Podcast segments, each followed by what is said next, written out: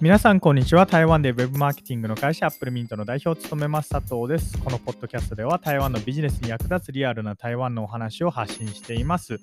今日なんですけれども、チャット GPT 時代、まあ、AI 時代に求められるコンテンツは何かみたいなお話で、あというテーマでお話を進めていきたいと思います。まあ、結論から言うとですね、やっぱり誰々が見た、聞いた一時体験、あるいはそうですね、信頼できる人によるキュレーションみたいな、まあ、そういうコンテンツがますます重要性を増すんじゃないかなっていう、えー、お話です。はい。えー、まあ、この話をしようと思ったきっかけ、うん、きっかけというか、なんていうんですかね、もう最近ツイッター上とかでも、あるいはニュース上でもチャット GPT、チャット GPT ってめちゃくちゃ言ってるじゃないですか、その AI の執筆。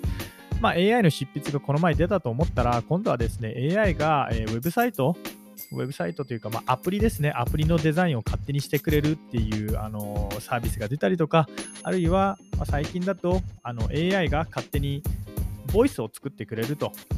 例えば僕がそうですね、えー、とどこかのサイトでエミネム風のラップの歌詞を書いてくれっていう風に言って AI に指示をして AI はエミネム風のラップの歌詞を書くんですよ。でその歌詞を持って僕がえー、その歌詞通りにいろいろ話します。で、その話したボイスをまた違う AI のソフトで、まあ、AI のサービスでエミネム風の声にしてくれって言ったら、もうエミネムが歌ってるみたいになっちゃうんですね。まあ、そういう風な、ちょっとディープフェイクとか、あるいは本当に、なんていうんですか、オレオレ詐欺とかがマジで起きそうな、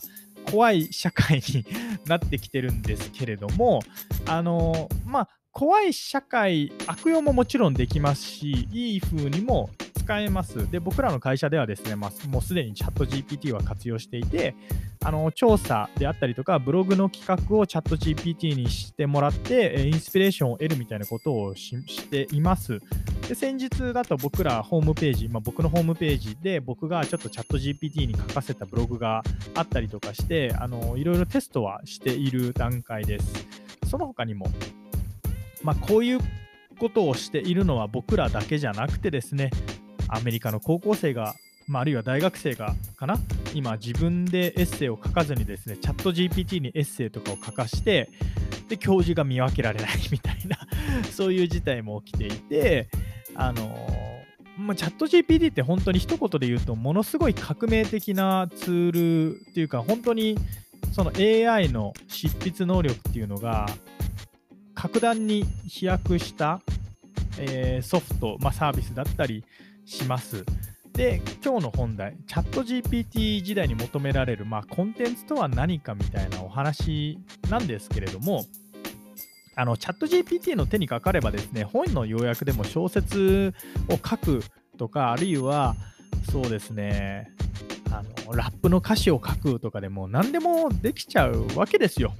で、もうもはや AI が書いてるのか、あるいは本人が書いてるのかなんて分からなくなってくるんですね。で、この僕のポッドキャストなんかも今後ですね、AI に自分でこの僕の声を学習させて、あたかも僕がポッドキャストを撮ってるみたいにさせることも可能なはずなんですよ。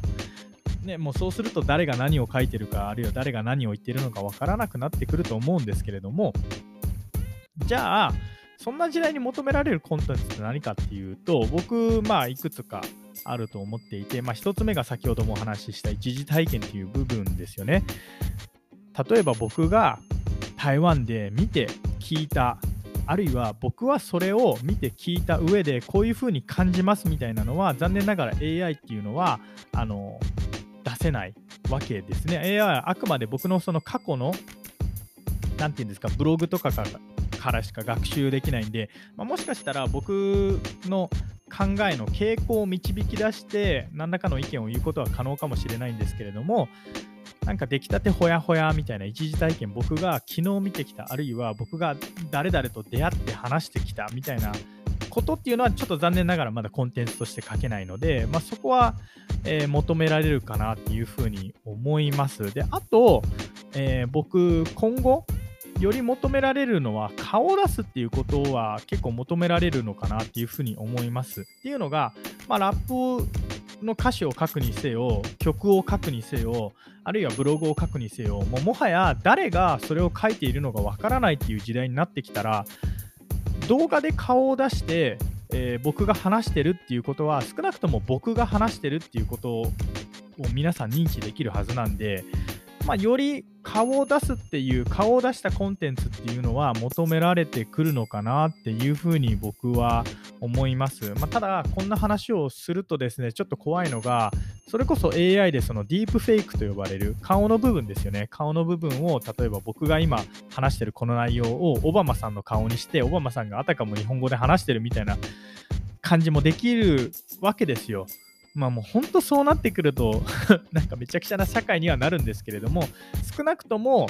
そうですね、僕が YouTube で話して、それをアップして、それをじゃあなんか、なんですか、どなたかが違うアカウントでディープフェイクってなったら、僕のアカウントで話してるのは少なくともそれは本物になるはずなので、まあ、こんな AI の時代、もうテクノロジーが凄まじい時代になってくると、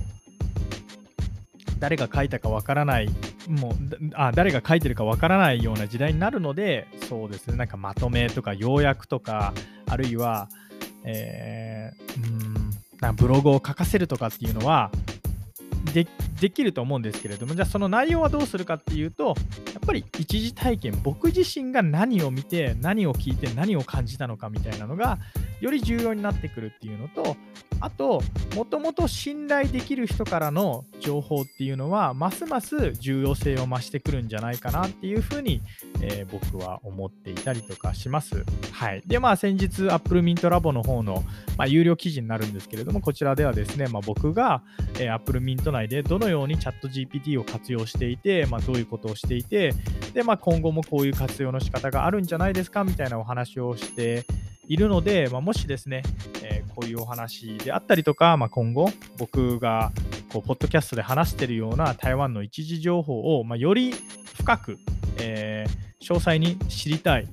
あるいは僕がその台湾で見て聞いたリアルなビジネスのお話っていうのをそのまあ、ノーフィルター、ちょっとだけフィルターはかけるんですけれども、ほぼノーフィルターで知りたいっていうような方はですね、一度 Apple Mint Lab の方を、えー、覗いてみてください。以上、Apple Mint 代表佐藤からですね、 ChatGPT とか、まあ、AI の時代に求められるコンテンツというテーマでお話をいたしました。それではまた。